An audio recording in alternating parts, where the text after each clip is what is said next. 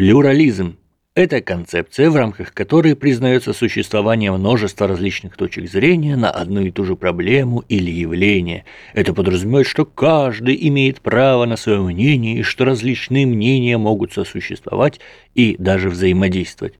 В современном мире плюрализм вроде как является ключевым элементом демократии и современного общества, но мы-то знаем, как оно на самом деле устроено.